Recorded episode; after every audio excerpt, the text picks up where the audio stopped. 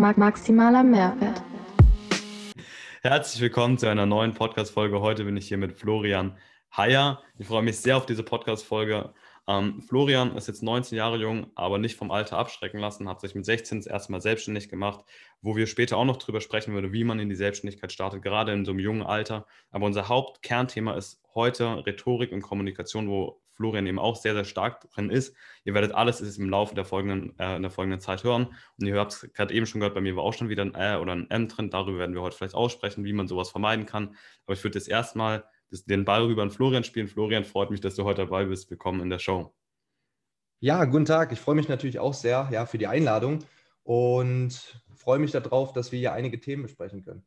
Ja, safe. Ich freue mich auch nochmal und nochmal danke dir für deine Zeit. Florian, stell du dich doch nochmal gerne selber vor für die Leute, die dich vielleicht noch nicht kennen?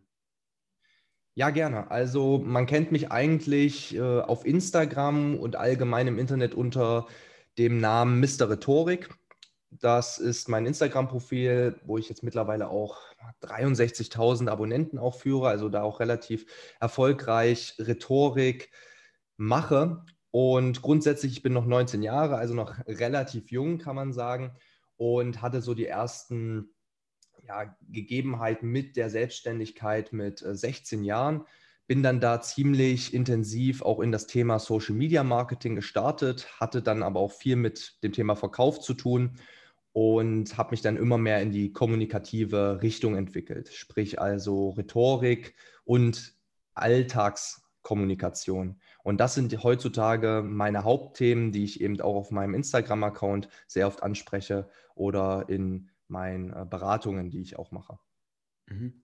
Bevor wir jetzt in dieses ganze rhetorische Game rübergehen, würdest du noch mal kurz einen kleinen Einblick in deinen Anfang, du hast gesagt, mit 16 hast du dich selbstständig gemacht. Wie war da so dein Anfang? Gab es einen gewissen Triggerpunkt, dass du gesagt hast, okay, komm, let's go, ich gehe jetzt meinen eigenen Weg. Wie war das so da? Wo, und womit bist du auch gestartet? Also womit genau? Also grundsätzlich war das so, dass ich habe eigentlich so richtig, habe ich auch mit 14 angefangen. Ich hatte mit 14 meinen eigenen YouTube-Kanal und ich fand das damals äh, super, wie verschiedene YouTuber Videos hochgeladen haben. Und das wollte ich auch machen. Und da habe ich damals so mit Gaming-Content begonnen. Also sprich, ja, Minecraft, äh, Let's Plays, ja, das kennst du sicherlich auch. Klar. Und damit habe ich so angefangen und dann bin ich immer mehr dazu übergegangen, Videos zu machen zum Thema wie kann man auf YouTube insbesondere mehr Abonnenten generieren, wie kann man dort erfolgreicher werden. Da habe ich dann so Tutorials gemacht und die kamen gut an und das hat mir auch echt viel Spaß gemacht und äh, wurde dann auch immer dort erfolgreicher, bis ich dann 15.000 Abonnenten hatte und dann hatte ich als 14-Jähriger schon wirklich gutes Geld damals verdient mit äh, Livestream, Spenden gab es ja da und äh, der YouTube-Werbung. Und dann wurde mein Kanal gesperrt ähm, aufgrund eines ja, Grundes, den ich bis heute leider nicht erfahren konnte. Und dann habe ich erst einmal zwei Jahre weiter meine Schule gemacht, natürlich auch viele Nebenjobs gehabt.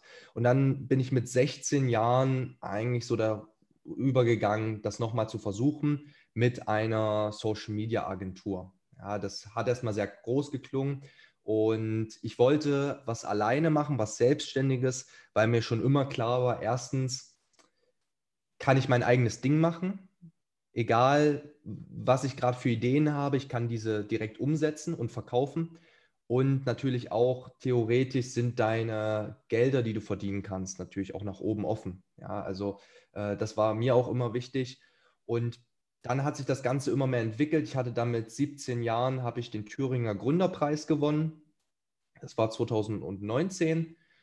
Und dann hatte ich immer mehr das Bedürfnis von dieser eigentlichen Tätigkeit etwas zu machen, also Social Media Marketing für Firmen zu machen. Das hatte ich dann irgendwann weggelassen und bin dann mehr in die beratende Richtung gegangen, ja, wo ich eben jetzt hier über Zoom oder eben in Präsenz Beratungen gebe an Unternehmen, aber eben auch an Privatpersonen oder allgemein Selbstständige. Mhm. Du hast es vorhin schon gesagt, du hast mit YouTube sehr früh angefangen, hast gesagt, du hast damit gutes Geld verdient. Rein Interesse, aber weiß nicht, ob du da so oft drüber sprichst. Ungefähr in was für einem preislichen Segment hast du damals mit 15.000 Follower ungefähr verdient? Ja, also man muss natürlich dazu sagen, damals hatte YouTube auch für Werbung noch deutlich mehr gezahlt. Ja, heutzutage ist das deutlich weniger ich meine, das waren so im Monat um die 500 Euro. Das mhm. klingt, also für einen 14-Jährigen war das unglaublich, um das Total so zu sagen. Und auch, man muss dazu sagen, ich habe nicht irgendwie gekellnert oder Zeitungen ausgetragen, um das Geld zu verdienen, sondern mit einer Sache, die mir absolut Spaß gemacht hat. Ich hatte Spaß daran, diese Videos aufzunehmen, zu schneiden und dann auch mit der Community da zu interagieren. Und das war damals schon super. Also meine größte Spende auch mal in einem Livestream war 50 Euro. Und ich weiß noch ganz genau, mein Vater, der konnte das damals gar nicht glauben, wie es denn sein kann, dass irgendwelche Leute aus dem Internet dir quasi 50 Euro schenken, ja, oder wie du damit überhaupt Geld verdienen kannst als 14-Jähriger äh, für eine Person, die, sag ich mal, äh, ja schon 30 Jahre älter ist oder 40 Jahre älter ist, ist das halt unglaublich zu verstehen und äh, da fehlt dann manchmal so ein bisschen ja, die, der Bezug zur Realität, zum heutigen, zur heutigen Zeit ja, also mit dem Internet ist vieles möglich. Mhm. Du hast es auch mir vorhin schon gesagt, du bietest natürlich auch unter anderem Kurse zum Thema Kommunikation und Rhetorik an. Was heißt denn für dich, was ist denn für dich erfolgreiche Kommunikation und Rhetorik? Das, ist eine zwiegespaltene Frage, aber was würdest du sagen, was ist erfolgreiche Rhetorik und erfolgreiche Kommunikation in deinen Augen? Also erfolgreiche Kommunikation definiert sich für mich darüber, dass man Menschen für sich gewinnen kann egal in welcher Form. Das heißt also, egal ob du dich in einem Verkaufsgespräch befindest, da möchtest du ja dann die Person für dich gewinnen, dass sie dein Produkt oder deine Dienstleistung kauft, aber auch im normalen Leben, wenn du mit einer Person streitest, ja, ob das mit einem Arbeitskollegen ist oder mit deiner äh, Freundin in der Beziehung, du möchtest immer versuchen, deine Interessen möglichst durchzusetzen und die Person für dich zu gewinnen. Und da ist es eben schwierig und das macht die Kommunikation so besonders, das auch wirklich zu erreichen. Und da gibt es natürlich verschiedene Möglichkeiten, verschiedene Tipps. Und ein erfolgreicher Rhetoriker oder Kommunikator kann alle Punkte der Rhetorik, sprich von der Körpersprache, von der Mimik, von der Gestik bis hin zur Tonalität der Stimme, aber auch das Gesprochene mit einer mit einem sehr starken Spruch dort dahinter rüberbringen. Also das, ist, das sind die Punkte, die, die für mich erfolgreiche Kommunikation ausmachen, dass du Menschen für dich gewinnen kannst, egal in welcher Situation du dich befindest. Zum Thema Tonalität, das würde mich auch sehr interessieren, weil es für mich auch ein super interessantes Thema ist. Was würdest du sagen? Gibst du ein, zwei Tipps zum Thema Tonalität, die du, einem, die du so einer Person wie jetzt zum Beispiel mir mit auf den Weg geben könntest? Also zum Beispiel sowas wie, ähm, mach jeden Morgen ähm, XYZ. Also ich habe auch schon gehört, hier steckt dir zum Beispiel ein Edding im Mund und fang dann an zu reden, um einfach die Stimmlage und die Tonalität so ein bisschen zu, zu verbessern. Was würdest du dann so als, als Tipp da mitgeben? Also grundsätzlich ist es allgemein wichtig in der Rhetorik und in der Kommunikation, Übung macht den Meister. Also wie bei allen eigentlich, was uns im Leben begegnet, ist es wichtig, dass man übt. Ja, also schreiben lernst du nur durchs Schreiben, reden lernst du auch nur durchs Reden. Genauso wie du das Fußballspielen auch nur durchs Fußballspielen zum Beispiel lernst. Und deswegen Übung macht den Meister hier. Und da kann ich dir einen guten Tipp geben, eine gute Übung. Und zwar, du suchst dir aus dem Internet oder aus einem Buch oder wo auch immer, suchst du dir zwei Texte aus. Einer, der sehr emotional ist, also in einem Roman, ja, zum Beispiel wo wirklich viele Emotionen rübergebracht werden, Liebe und Sehnsucht. Und dann suchst du dir einen Text heraus, der sehr langweilig ist. Da bietet, bieten sich zum Beispiel äh, sehr wissenschaftliche Bücher zu irgendeinem Thema an oder Wegbeschreibungen. Und den sehr emotionalen Text, den liest du wirklich mal monoton runter und sprichst ohne Emotionen diesen sehr emotionalen Text. Und dieser Text, der sehr langweilig ist, den sprichst du mit vollen Emotionen, obwohl der eigentlich komplett langweilig ist, zum Beispiel eine Wegbeschreibung, ja, das, das dient ja eigentlich nur dazu, zu wissen, okay, wo muss ich lang? Aber wenn du den mal mit Emotionen wirklich sprichst, ja, und auch deine Stimme veränderst, dann kannst du deine Tonalität in der Stimme enorm verbessern. Hm, ein weiterer Tipp, den ich in dem Zusammenhang mit der Tonalität geben kann, ist, du kennst doch sicherlich Christopher Walz, oder? Sagt mir tatsächlich nichts. Ja, ist ein bekannter Schauspieler. Mhm. Und da gibt es diesen Walz-Stimmtrick, den nehme ich immer ganz gut in meinen Coachings. wenn man die Person kennt, dann ist es so, dass die Person ziemlich leise spricht. Also es ist so, dass die Person sehr viel gestikuliert und eine sehr ruhige, fast leise Stimme hat. Und dadurch, dass die Stimme so leise ist, müssen die Personen dir viel mehr zuhören in dem Moment, ja, weil du leise sprichst und man muss sich viel mehr darauf konzentrieren, was du eigentlich sagst.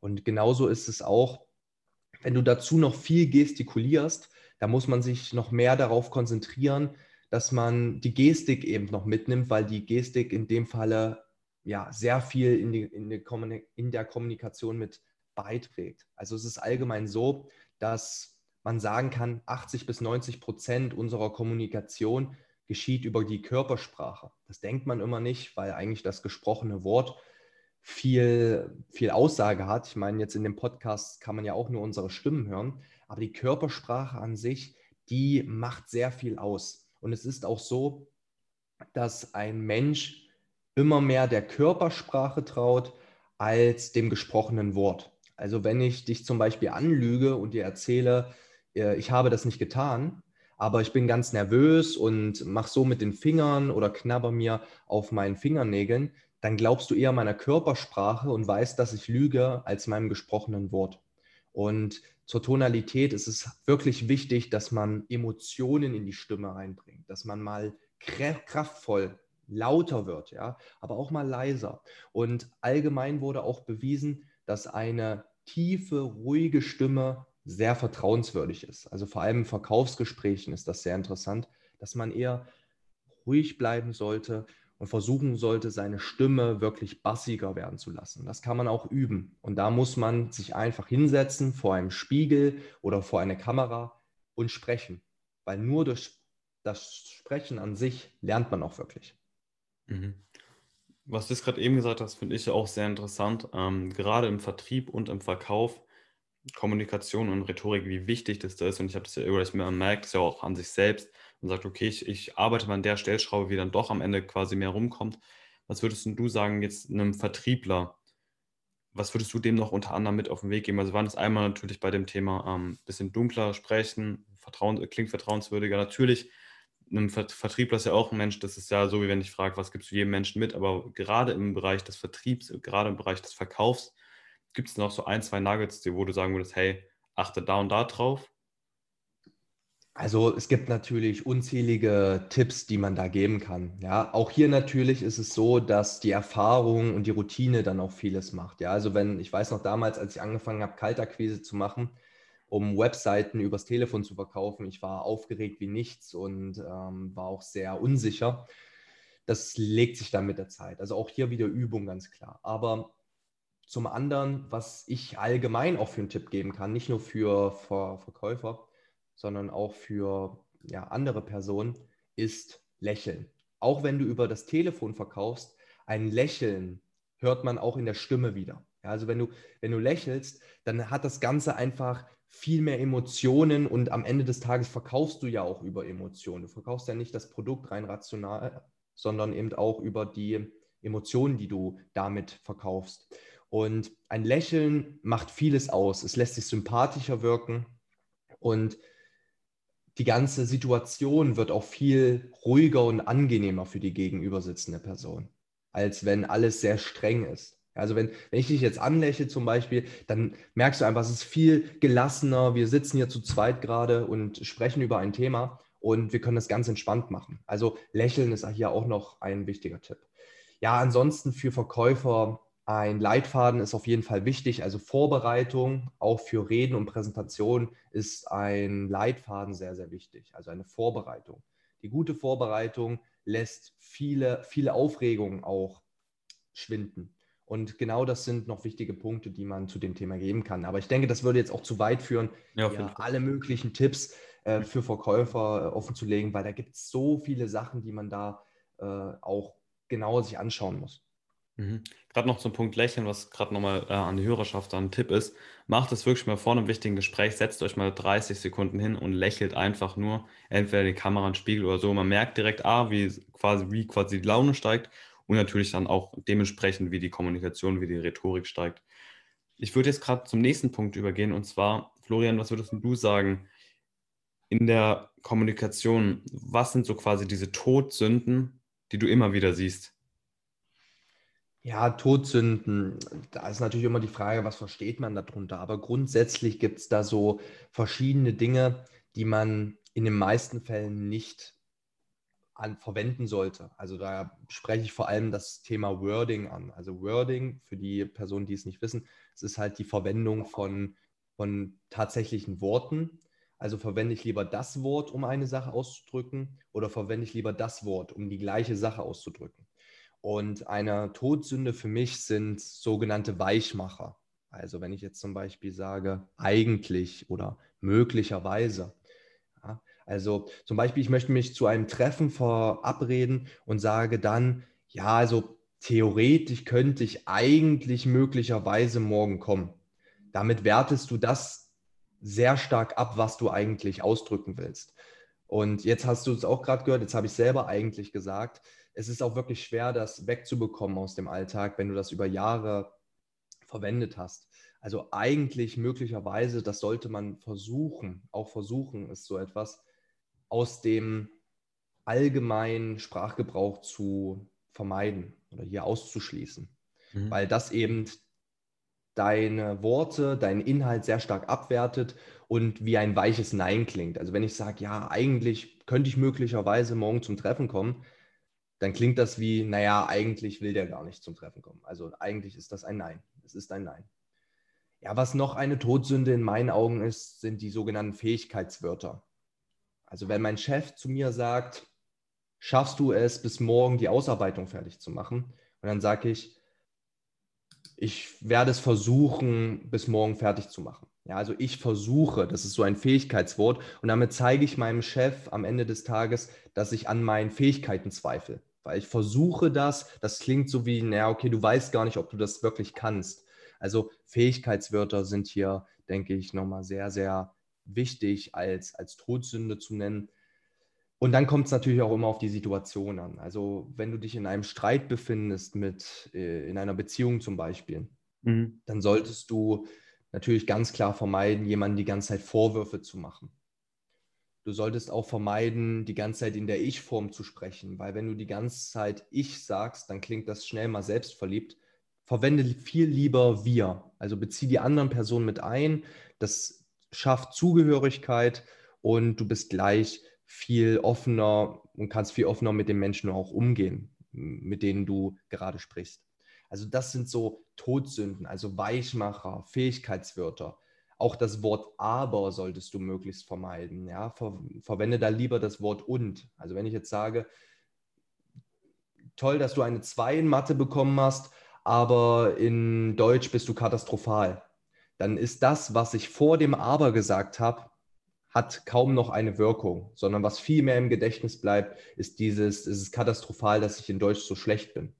Was dann hingegen besser ist, ist, wenn du sagst, toll, dass du in der Mathearbeit eine 2 bekommen hast und wenn du dich jetzt noch in Deutsch verbesserst, dann wäre das optimal. So, damit sage ich fast das Gleiche aus, aber ich, ich, ich umgehe eben in diesem Fall dieses kleine Wort aber, was schnell den vorangegangenen Satz sehr stark abwerten kann. Mhm. Ich finde es gerade mega spannend, so wenn ich dir spreche. Ich höre ehrlich gesagt weniger den Worten zu, mehr der Art, wie du sprichst, weil ich merke auch die ganze Zeit, da sind Satzpausen drin, da sind kaum S oder Ms drin. Was würdest du sagen, gerade für eine Person, also wir waren schon bei vielen Tipps und sonst was, aber hast du sowas wie eine, ähm, nenn es mal Power-Kommunikations-Morgenroutine oder irgendwas, was du jeden Tag machst? Also ich habe schon unter anderem ge gehört, dass man sich zum Beispiel, ich habe es vorhin Edding gesagt, natürlich den geschlossenen, ihr könnt auch einen Weinkork im Mund nehmen und dann versuchen, ein bisschen zu sprechen oder summen oder sonst was. Gibt es irgendwas, was du so jeden Tag auf einer Daily Base machst, um in der Rhetorik, in der Kommunikation noch besser zu werden, beziehungsweise nicht schlechter zu werden? Also grundsätzlich ist es so, das gilt für alle Dinge. Ich lese sehr viel und schaue mir auch viele Videokurse auch an. Mhm. Und das bildet in verschiedensten Bereichen und auch in der deutschen Sprache natürlich sehr stark. Ja, es bildet, bildet dich in der Rechtschreibung, es bildet dich aber auch in dem, was du an Eloquenz dadurch mitnehmen kannst, an verschiedenen Fachwörtern, Fremdwörtern. Und wenn du Fremdwörter in deinem Sprachgebrauch mit einbauen kannst, ohne dass du groß drüber nachdenken musst, dann wirkst du auch vieles viel eloquenter. Aber was wirklich wichtig ist, ist auch einmal, dass du laut Dinge vorliest. Also, dass du dir ein Buch hernimmst und mal eine Seite wirklich laut vorliest mit Emotionen, mit verschiedener Tonalität. Um auf deine Frage einzugehen, ich habe jetzt nicht so etwas wie eine Morgenroutine diesbezüglich. Also wenn ich Zeit finde, dann lese ich etwas. Wenn ich Zeit finde, dann schaue ich mir Videokurse an. Aber es ist so, dass ich grundsätzlich acht Stunden am Tag aktuell über Zoom mit meinen Klienten spreche und dann rede ich die ganze Zeit. Also da rede ich acht Stunden am Stück durch und dann, wenn der Abend gekommen ist, dann bin ich eher ruhig, weil ich muss meine Stimme auch einmal schonen. Das ist auch wichtig, weil ansonsten kann das auch schnell dazu führen, dass du deine Stimmbänder überreizt und deswegen sollte man dann auch mal die Stimm Stimmbänder ruhen lassen. Mhm. Das fand ich gerade spannend. Normalerweise höre ich das eher von Profisportlern, welche auch im Podcast waren, dass man natürlich einmal das Training hat, heißt das Sprechen und die Regeneration. Zum Thema Regeneration der Stimme. Heißt es für dich eigentlich einfach mal leise sein, also heißt nicht zu sprechen oder hast du auch da, ähm, also zum Beispiel beim Sportlern, ich habe dann schon gehört, ey, mein Power-Tipp ist an alle, ähm, Kang Ingwer oder sonst was. Gibt es irgendwas bei, bei dem Thema Stimme, wo du sagst, hey, wenn du die, die Regeneration deiner Stimme, deiner, deiner ähm, ja, der Stimme verbessern möchtest, gibt es da irgendwie so Tipps, wo du sagst, ey, achte da und da drauf? Also wenn die Stimme regenerieren soll, dann bin ich grundsätzlich leise, richtig. Also nach den acht Stunden, die ich so am Tag in verschiedenen Gesprächen, Beratungen bin, dann ist es meistens so, dass ich da natürlich noch Nacharbeiten leisten muss über den Computer. Also ich, ich schreibe irgendetwas oder ich mache etwas im Photoshop und dann bin ich grundsätzlich leise, höre Musik dabei. Also das ist auch noch so eine Sache, die ich sehr gerne mache. Und dann, wenn ich allgemein mit der Arbeit fertig bin für den Tag, dann äh, lege ich mich ins Bett und schaue irgendwas noch im Fernsehen. Also da kann man dann auch mal entspannen. Ja, also so ist es nicht. Und dann ist die Stimme grundsätzlich leise. Also dann sage ich nicht viel. Klar, wenn, wenn mal etwas ist, dann redet man. Aber ich wohne auch aktuell alleine und habe auch sonst dann nach meiner Arbeit nicht jemand, mit dem ich groß sprechen kann, außer vielleicht über das Telefon. Aber das vom, versuche ich zumindest sehr stark zu meiden. Manchmal klappt es eben nicht. Mhm. Wo ich jetzt noch ganz gerne eintauchen würde, ist der Punkt von ganz am Anfang. Und zwar, du hast ja gesagt, mit 14 hast du schon angefangen, dass du ein bisschen deinen YouTube-Channel gemacht hast, mit 16 hast du dich selbstständig gemacht. Was würdest du einer sehr, sehr jungen oder vielleicht auch einem 50-Jährigen mit auf den Weg geben, der merkt, okay, ich möchte nicht diesen normalen Weg gehen, der vielleicht noch gar, der vielleicht noch gar nicht weiß, da und da geht es genau für mich hin, aber der einfach nur weiß, dieser normale Weg soll es nicht sein. Was gibst du so einer Person mit auf den Weg? Ja, das ist wirklich schwierig. Also ich denke, ich würde ihm sagen, bleib auf dem Boden, fang einfach an. Und ich denke, es hängt auch sehr stark davon ab, was du machen willst. Willst du jetzt eine Dienstleistung machen, ein Produkt? Wichtig ist wirklich, dass du dich erst einmal darauf fokussierst, dass du mit deinem Produkt oder deiner Dienstleistung nicht Geld verdienen willst, sondern du willst ein Problem lösen, beziehungsweise du möchtest den Personen wirklich helfen.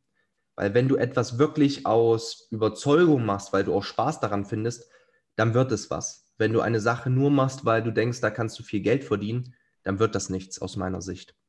Und wichtig ist dann auch, das Geld, was du damit verdienst, zu reinvestieren. Also klar, man möchte natürlich auch mit den, den Geldern, die man verdient, auch mal was Schönes sich kaufen, keine Frage, oder mal einen schönen Urlaub machen. Aber grundsätzlich ist meine Meinung dazu, dass man das Geld in die Hand nehmen sollte, um weitere coole Projekte in dem Bereich zu machen, ja, um noch weiter zu expandieren. Aber den wichtigsten Tipp, den man wirklich geben kann, ist, investiere in dich selbst, das sagt man immer so, so schön. Fang an, Bücher zu lesen und Videokurse. So habe ich mir das Wissen angeeignet. Ich hatte keine Ausbildung oder sowas vorher. Und in der Schule, da lernt man auch nicht viel zu dem Thema. Also wirklich Selbstbildung in dem Falle und anfangen. Fang an. Du wirst Fehler machen. Ich habe auch so viele Fehler gemacht. Aber das ist normal und das ist auch gut, weil du diese Fehler dann nicht mehr machst, weil du daraus lernst. Zumindest machen das die meisten. Und das sollte man auf jeden Fall beibehalten. Also fang an und denk nicht zu lange darüber nach. Mhm.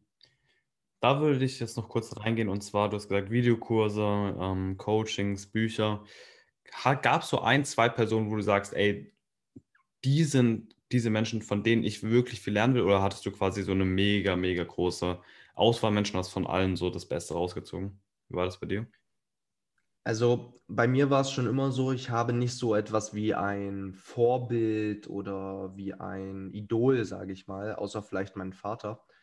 Aber im Allgemeinen kann man sagen, dass ich schon immer meinen eigenen Weg gehen wollte. Und natürlich braucht man das Wissen irgendwoher. Und ich hatte einen sehr guten Ausbilder, der heißt Udo Böhr. Der ist jetzt mittlerweile schon, ich meine, über 50, also schon ein alter Hase. Und der hat wirklich Ahnung von Markenaufbau und Marketing gehabt. Von dem habe ich extrem viel gelernt. Und ich habe auch sehr viel Geld ausgegeben, um diese Ausbildung, um dieses Coaching zu machen. Aber das hat sich wirklich gelohnt. Äh, da konnte ich sehr viel lernen. Und ich weiß, leider Gottes gibt es auf dem Markt an Coaches, es gibt so viele schwarze Schafe. Das ist wirklich ein Problem. Es gibt so viele, die, die ja, dir sonst was versprechen und am Ende des Tages kommt dabei nichts rum. Aber da kann ich wirklich meine persönliche Empfehlung äh, aussprechen von dem Herr Böhr. Der hat wirklich Ahnung, der hat auch mit großen Firmen wie Porsche gearbeitet, Bacardi und, und, und. Also der hat wirklich Ahnung, wie es funktioniert. Und da konnte ich wirklich viel lernen. Mhm. Du hast ja gerade eben schon gesagt, ey, in der Schule, da irgendwas fehlt da noch, beziehungsweise war nicht 100% zufriedenstellend, sagen wir es mal so freundlich. Wenn du es die Möglichkeit hättest, zwei Schulfächer ins jetzige Schulsystem zu implementieren, welche wären das und wieso? Ja, die, die Frage habe ich mir schon sehr oft gestellt, wirklich. Ja, was, was würde man da machen? Also ich denke, bevor ich etwas implementieren würde, würde ich, würde ich diese Zeit von anderen Fächern wegnehmen. Mhm. Also ich finde, klar, man sollte eine Grundbildung haben im Thema äh, Musikgeschichte oder Kunstgeschichte, jedoch nicht zehn Jahre lang oder zwölf Jahre lang. Das ist deutlich zu lang. Und wenn ich Fächer implementieren könnte, wäre das auf jeden Fall ein Fach, in dem man so grundlegende Alltagsdinge, die dann nach dem Abitur oder nach der nach der Realschule oder wie auch immer, dann wirklich interessant sind, dass man die auch mal durchgeht. Also sprich, wie sieht denn eigentlich so ein Mietvertrag aus? Was steht denn da drin? Ja, das, das habe ich nie gemacht. Oder auch das Thema Steuererklärung. Ja, das nehmen ja viele immer so als, als Punkt. Jemand, der sich wie, wie ich, würde ich behaupten, ein bisschen besser damit auskennt, da ich auch Rechtswissenschaften studiere. Es ist so, dass das Thema Steuern schon ziemlich schwer ist. Ja? Und das ist auch ein großes Problem des deutschen Staates. Das hat, damit hat die Schule nicht viel zu tun. Und du kannst natürlich nicht einem 8-, 9-Klässler äh, Steuern erklären. Ausführlich zumindest nicht. Aber du kannst ihm grundlegende Dinge einmal zeigen, die wichtig sind. Fristen und, und, und. Und das lernen wir alles nicht. Ja? Wie, wie mache ich denn die richtige Versicherung? Wie schließe ich die ab? Und was sind auch wirklich die Versicherungen, die ich brauche? Hausratversicherung Brauche ich eine Glasversicherung? Was brauche ich denn überhaupt für Versicherung? Ja? Und du gehst nach deiner Schulausbildung, gehst du raus in das Leben sozusagen und hast von den Dingen, die wirklich meiner Meinung nach dann essentiell sind, eigentlich gar keine Ahnung. Oder du hast keine Ahnung davon, wenn du dich nicht selbst gebildet hast in dem Bereich. Mhm. Sondern da müssen die, deine Eltern dir helfen oder du musst, heutzutage gibt es Gott sei Dank das Internet, dann darüber Informationen sammeln. Aber da bin ich der Meinung, das gehört mit zur Schule. Also so ein Fach wie Finanzen und Steuern, beziehungsweise, ja, ich weiß nicht, wie man das nennen würde, aber so Alltagsdinge, mhm. die, finde ich, gehören damit rein. Und beim zweiten Fach, sicherlich wollen jetzt viele von mir Rhetorik hören ich denke, dass das Thema auch noch viel zu wenig besprochen wird. Es gibt auch in Deutschland sehr wenige Studiengänge zum Thema Rhetorik. Meistens ist das dann äh, Psychologie, was viele dann in dem Falle wählen, weil das natürlich auch sehr stark in der Kommunikation mit reinspielt. Aber ich denke, da muss auch noch mehr gemacht werden. Mhm. Zweitletzte Frage an dich ist, wenn du eine SMS an jede Person auf dieser Welt schicken könntest, was würdest du denn reinschreiben? klingt wie, wie eine Frage in einem Bewerbungsgespräch. Wird auch immer so äh, in der Art gestellt. Grundsätzlich ist das ziemlich schwer, finde ich, zu beantworten, weil ich da gar nicht so etwas hätte, weil jeder Mensch ist absolut individuell. Und ich denke, was ich reinschreiben würde, wäre, mach das, was dir, was dir Spaß macht, was du leidenschaftlich gerne machst und verwirkliche deine Träume im wirklichen Leben. Hm. Und geh nicht nur nach dem, was deine Eltern dir sagen oder was die Schule dir vorgibt oder was die Gesellschaft dir vorgibt, sondern mach ruhig das, was, worauf du Lust hast und woran du tatsächlich glaubst. Und ich weiß, viele ältere Personen vor allem werden mich jetzt für den Satz hassen. Aber ich denke auch, wenn du an eine Sache wirklich intensiv glaubst und arbeitest, dann kannst du das auch erreichen, was du dir vorstellst. Davon bin ich fest überzeugt und das sollten viele sich zu Herzen nehmen. Hm. Okay, Florian, jetzt darfst du gerne nochmal raushauen. Was kann man A von dir bekommen? Wo sieht man mehr von dir? Du hast vorhin schon Instagram-Namen rausgenommen. Sag es gerne jetzt nochmal. Ähm, natürlich auch, was du anbietest, wenn Leute sagen, okay, Rhetorik, Kommunikation A ist vielleicht gerade noch ein schwieriges Thema, ich möchte mehr. Kannst du mir gerne ein bisschen erzählen. Also grundsätzlich findet man kostenlos auf meinem Instagram-Profil viel zum Thema Rhetorik und Kommunikation und vor allem Alltagsrhetorik. Ja, also auch für Personen, die jetzt nicht selbstständig sind, ist es sehr interessant, weil jeder von uns mit dem Thema Kommunikation konfrontiert wird im Alltag. Und dort findest du super Tipps, die man wirklich im Alltag direkt umsetzen kann und anwenden kann. Ansonsten plane ich aktuell noch mit meinem Team einen super Mitgliederbereich. Ich darf dann noch nicht zu viel verraten. Dort kann man dann Mitglied werden für einen ja wirklich geringen Betrag. Das war mir wichtig. Und dort gibt es dann Videokurse von mir zum Thema Rhetorik. Es gibt da einmal die Woche auch so ein Gruppengespräch, wo die Leute mal über das Thema philosophieren und reden können. Das wird es demnächst noch geben schätze, so im April wird das dann online gehen. Und im November plane ich was ganz Besonderes, nämlich mein äh, erstes eigenes Buch zu veröffentlichen zum Thema Rhetorik. Und da geht es dann nicht um Verkaufsrhetorik oder um, um irgendetwas anderes, sondern um das allgemeine Charisma. Also wie kann ich im Alltag rhetorisch und kommunikativ erfolgreich sein? Das ist das Ziel nicht, dass ich jetzt eine spezielle Gruppe anspreche, sondern wirklich da möglichst viele erreichen kann und für das Thema Rhetorik und Kommunikation gewinnen kann. Es wird es dann so Ende des Jahres geben und äh, da freue ich mich auf jeden Fall drauf. Ansonsten biete ich natürlich auch eins zu eins Coachings an und Beratungen, ähm, indem ich dann wirklich die, den Personen individuell helfe, egal welche Probleme sie haben oder welche Herausforderungen sie zu bewältigen haben, stehe ich da gerne zur Verfügung und man kann mich eigentlich überall kontaktieren. Am besten über Instagram, dann hat man das. So, da sind wir wieder. Ich fand, es war auf jeden Fall eine sehr, sehr geile Folge. Danke dir fürs Zuhören, danke für deine Zeit. Gib diesem Podcast gerne eine 5-Sterne-Bewertung oder einfach ein ehrliches Feedback, damit ich hiermit mehr Menschen erreiche. Ich danke dir fürs Zuhören. Peace.